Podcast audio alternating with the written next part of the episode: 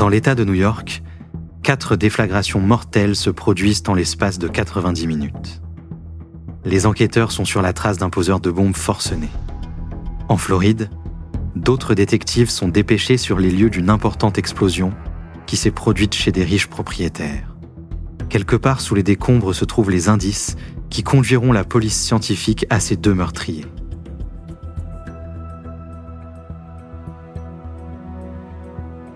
Vous écoutez Sur la trace des poseurs de bombes, première partie.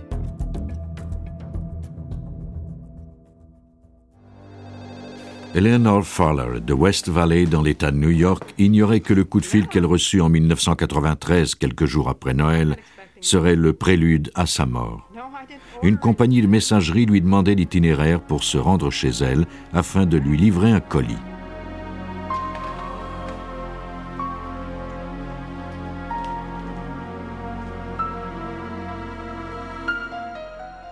Eleanor téléphona à la police et se fit répondre que l'envoi de colis anonymes n'était pas un acte criminel. Elle accepta à contre-coeur qu'on lui livre le mystérieux paquet.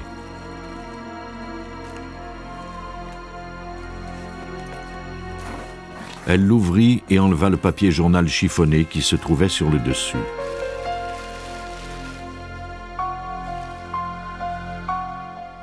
À l'intérieur se trouvait un coffre à outils. Celui qui lui avait envoyé ce cadeau n'avait pas ajouté de notes.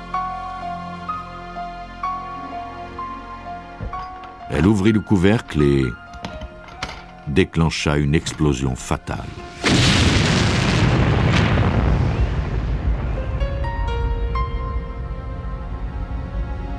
Eleanor Fowler était la première victime d'une série d'explosions dans l'État de New York. Cinq autres bombes cachées dans des coffres à outils identiques furent livrées en l'espace de seulement 90 minutes. Quatre d'entre elles explosèrent, tuant ainsi cinq personnes et en blessant deux autres.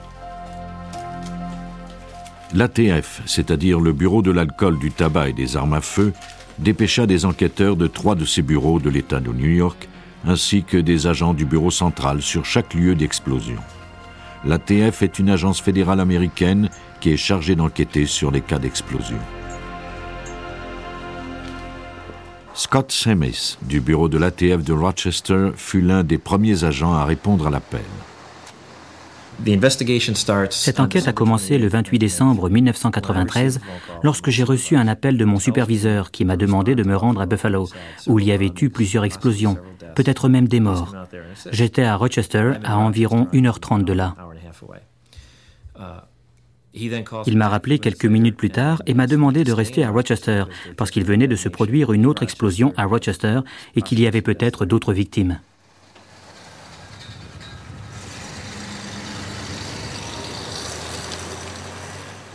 Les quatre explosions consécutives requéraient non seulement les services de l'ATF, mais aussi ceux de la police. Sur chacune des scènes du crime, la première tâche des enquêteurs consistait à recueillir tout indice, quelle que soit sa taille ou son apparence. Il était encore trop tôt pour savoir quels éléments pourraient indiquer qui avait envoyé les colis piégés. La plupart des indices consistaient en de petits fragments recouverts d'un résidu explosif. Pour déterminer le type d'explosif utilisé, on recueillit des fragments sur chacun des lieux qu'on envoya au chimiste légiste Doug Klapek du laboratoire de l'ATF à Rockville, au Maryland. Pour cette enquête, nous devions nous assurer que tout était remisé séparément à Rochester et que tout nous serait envoyé individuellement.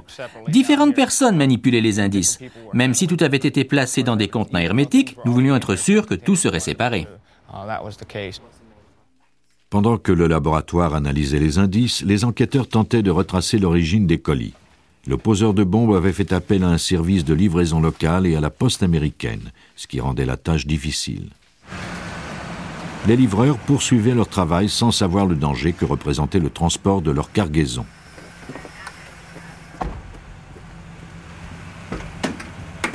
Les colis pesaient environ 7 kilos chacun et semblaient inoffensifs. Comment un livreur pouvait-il deviner qu'ils étaient fatals? Heureusement, les bombes n'explosèrent pas toutes. Un des livreurs tenta de laisser un des colis au gardien de prison Scott Camp, au pénitencier d'État de New York, mais ce dernier ne travaillait pas ce jour-là et personne ne put l'accepter.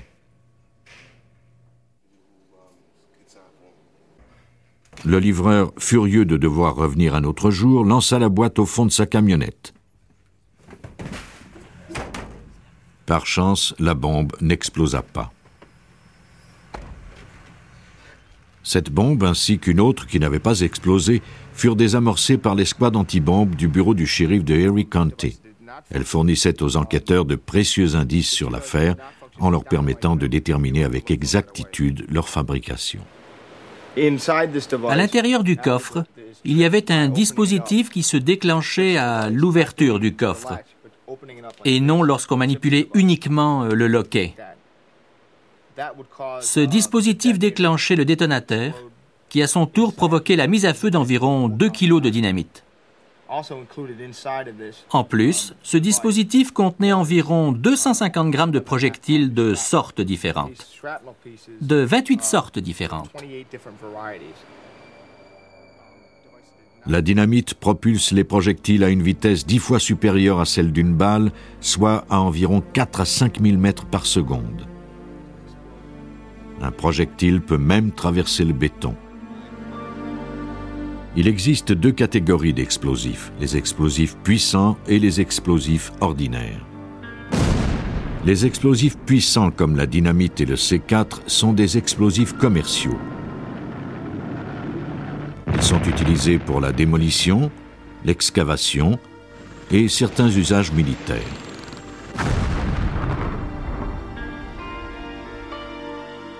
Ils sont très stables et requiert un détonateur pour être mis à feu.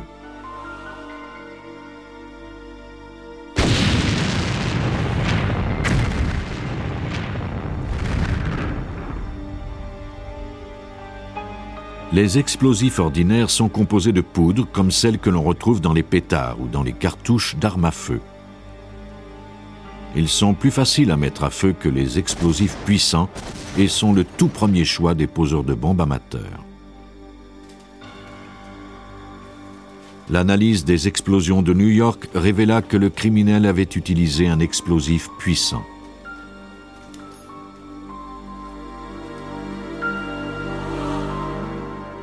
James Crippen travaille pour le bureau d'enquête du Colorado depuis maintenant neuf ans. Il forme des enquêteurs en explosion aussi bien sur la scène du crime qu'en laboratoire.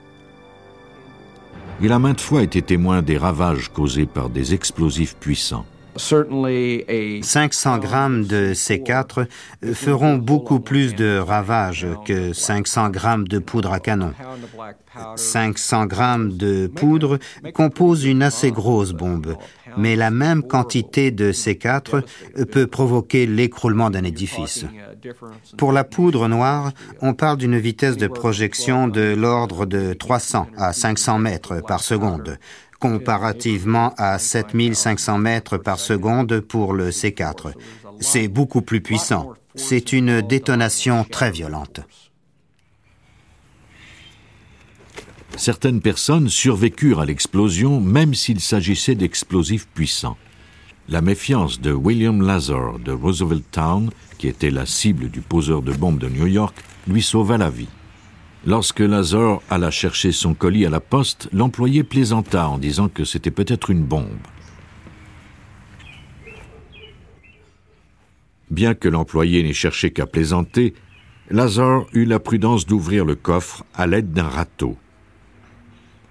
Cette précaution lui sauva la vie. À quelques centaines de kilomètres de là, à Chickawaga, le mari d'Eleanor Fowler eut moins de chance. Robert Fowler reçut son colis sur son lieu de travail. Ces images proviennent d'un appareil de surveillance qui prenait une photo toutes les cinq secondes. Ces photos témoignent des derniers moments de Robert Fowler et de son collègue John O'Donnell. Juste avant l'explosion, un autre collègue de travail, Jeffrey Camp, lui avait offert d'ouvrir le colis avec son canif. L'explosion fut si violente qu'elle projeta Fowler à 5 mètres de là. Miraculeusement, Camp survécut. Six bombes, quatre explosions, quatre comtés de l'État de New York. Les bombes encore intactes étaient pratiquement identiques, toutes deux placées à l'intérieur de coffres à outils et envoyées de Buffalo. Un autre élément important reliait les explosions. Toutes les personnes visées avaient un lien de parenté. Tous les membres de la famille ont été interrogés. Agent spécial Scott Samis. Il y avait d'autres membres de la famille que nous avons retrouvés et interrogés, et on leur a demandé à tous Qui pensez-vous aurait pu faire ça? Ils ont répondu que c'était peut-être Mike Stevens. Mike Stevens, 56 ans, avait une amie de cœur du nom de Brenda Shevere. Chaque personne visée par les bombes était une parente de cette femme. Le lien n'était peut-être qu'une pure coïncidence, mais il y avait un autre indice révélateur. Trois mois plus tôt, l'escouade antibombe de Monroe County avait déclaré à Samis qu'un gérant de restaurant près de Rochester avait découvert 100 bâtons de dynamite près d'une benne à ordures. Les codes de la dynamite correspondaient à ceux des deux bombes qui n'avaient pas explosé. Les enquêteurs suivirent la piste de ces numéros jusqu'à la Kentucky Powder Company. La société, située dans une carrière, se spécialise dans la vente d'explosifs. Des employés décrivirent à Samis l'homme qui avait acheté 25 kilos de dynamite et 50 détonateurs quatre mois plus tôt.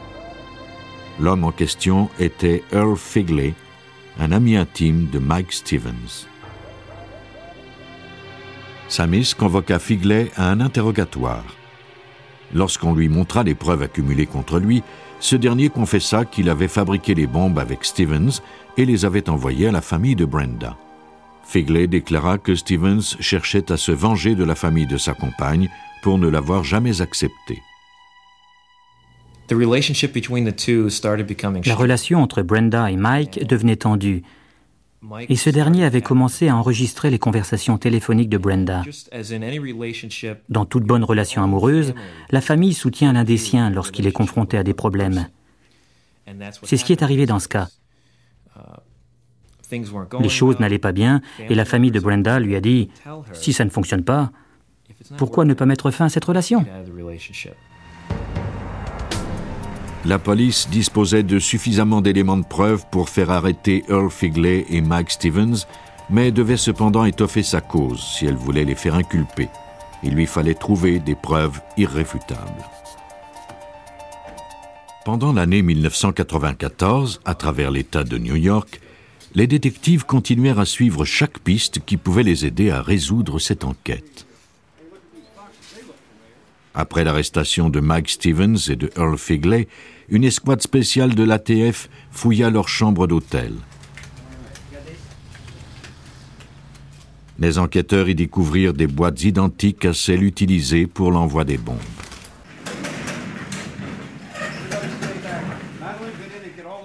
Une piste conduisit les agents de l'ATF et l'escouade antibombe de la police de Rochester à un casier d'entreposage que Stevens avait loué plusieurs mois auparavant. À l'intérieur de ce casier se trouvait de la dynamite et des détonateurs. La découverte des explosifs fournissait à l'ATF et aux autres agences les preuves nécessaires pour faire inculper Stevens. Mais il n'y avait pas que des explosifs. On avait également découvert les déguisements que Figley portait lors de l'achat de l'équipement et de l'envoi des bombes. Une perruque, une fausse barbe et du maquillage. La cache contenait également les livres que Stevens et Figley avaient utilisés pour apprendre à fabriquer leurs bombes. Selon James Crippen, le simple fait que ces livres existent reflète bien le risque de vivre dans une société qui prône la liberté d'expression. L'information sur la fabrication de ces dispositifs a toujours été disponible. James Crippen, expert en explosifs. Nous devons vivre avec ça aux États-Unis parce que nous tenons à notre liberté d'expression, même si cela peut engendrer certains problèmes par la suite. Et je suis le premier à être d'accord là-dessus. Je ne voudrais pas restreindre l'information. On ne peut que souhaiter que les gens soient responsables. En plus des explosifs et des livres, les enquêteurs découvrirent chez Stevens des outils qui furent envoyés au laboratoire pour analyse. Au laboratoire de l'ATF à Rockville, dans le Maryland, les spécialistes examinèrent minutieusement des pinces coupantes découvertes dans la maison de Stevens. Ils comparèrent les marques faites par les pinces à celles présentes sur les fils découverts dans les colis piégés. Voici la spécialiste Elizabeth Gillis. Lorsque deux outils sortent de la chaîne de fabrication, ils ont chacun des caractéristiques propres. Quand on effectue des tests et qu'on utilise ces outils, on peut ensuite les examiner sous un microscope et savoir lequel a servi. Gillis commence par couper un bout de fil à l'aide des pinces qu'elle veut analyser. Les analystes doivent effectuer des dizaines de coupes avec l'outil afin d'étudier l'angle, la zone de contact et les autres particularités. C'est ce qui leur permet de prouver le lien entre le fil et l'outil qui l'a coupé. Elle place la coupe témoin sous le microscope et l'oriente afin d'obtenir le même angle que le fil découvert parmi les indices.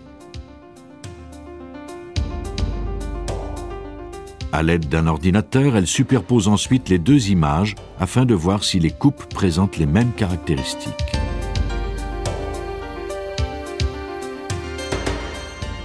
Dans le cas de Mike Stevens, les analystes parvinrent à prouver les similitudes. Les fils utilisés dans chacune des bombes avaient été coupés avec les pinces découvertes dans le sous-sol de la maison de Stevens.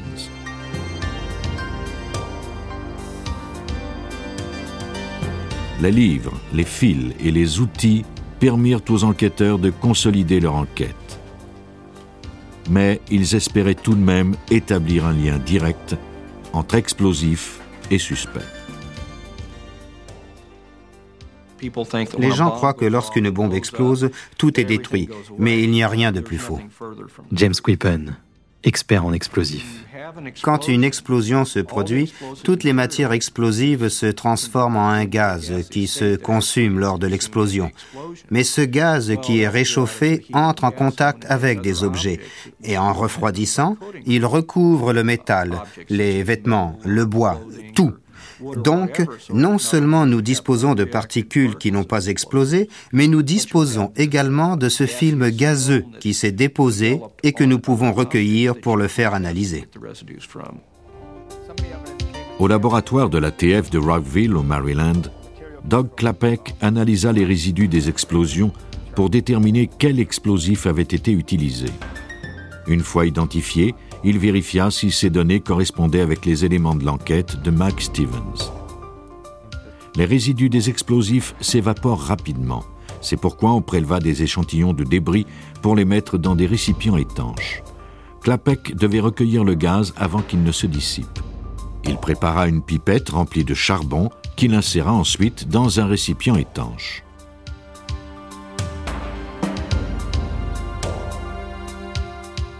Puis il brancha cet appareil sur un vacuum. Pendant que le récipient était chauffé, l'air était aspiré par la pipette qui recueillait les composantes chimiques provenant des indices.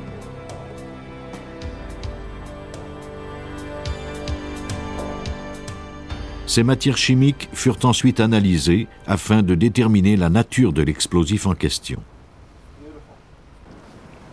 L'analyse confirma que l'explosif utilisé était bien de la dynamite. Il restait à Clapec à démontrer que Stevens et Figley avaient manipulé de la dynamite récemment. Si tel était le cas, on pourrait en retrouver des résidus sur leurs vêtements. J'ai retrouvé sur les bottes et les vêtements de Stevens du dinitrate d'éthylène glycol qui ne se retrouve que dans la dynamite. Il n'y a pas d'autre application commerciale pour ce produit. On pouvait maintenant clore l'enquête puisque les détectives avaient établi le lien entre Stevens, Figley, les explosifs et les outils utilisés pour fabriquer les bombes. D'autres détails furent fournis par Earl Figley lui-même. Tous ces éléments permirent à l'ATF de déterminer que Mike Stevens avait bien fabriqué six bombes dans une chambre d'hôtel de Rochester avec l'aide de Earl Figley.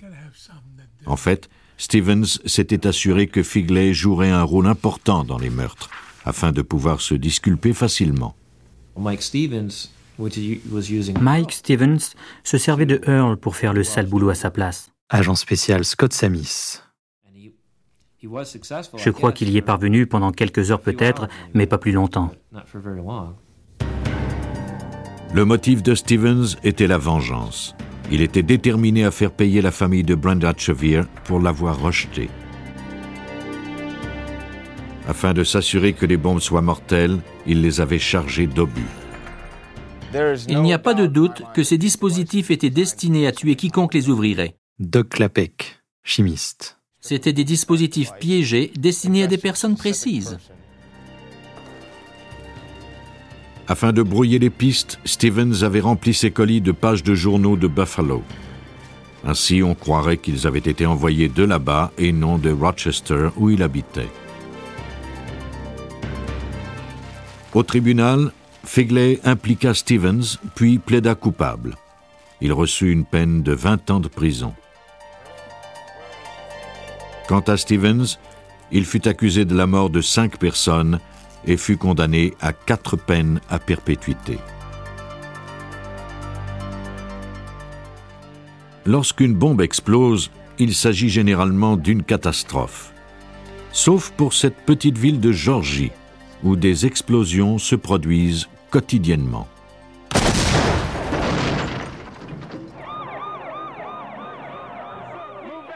Le nombre d'attentats à la bombe ne cesse d'augmenter chaque année à travers le monde. Une étude de l'ATF révèle qu'entre 1990 et 1994, le nombre d'explosions a doublé seulement aux États-Unis.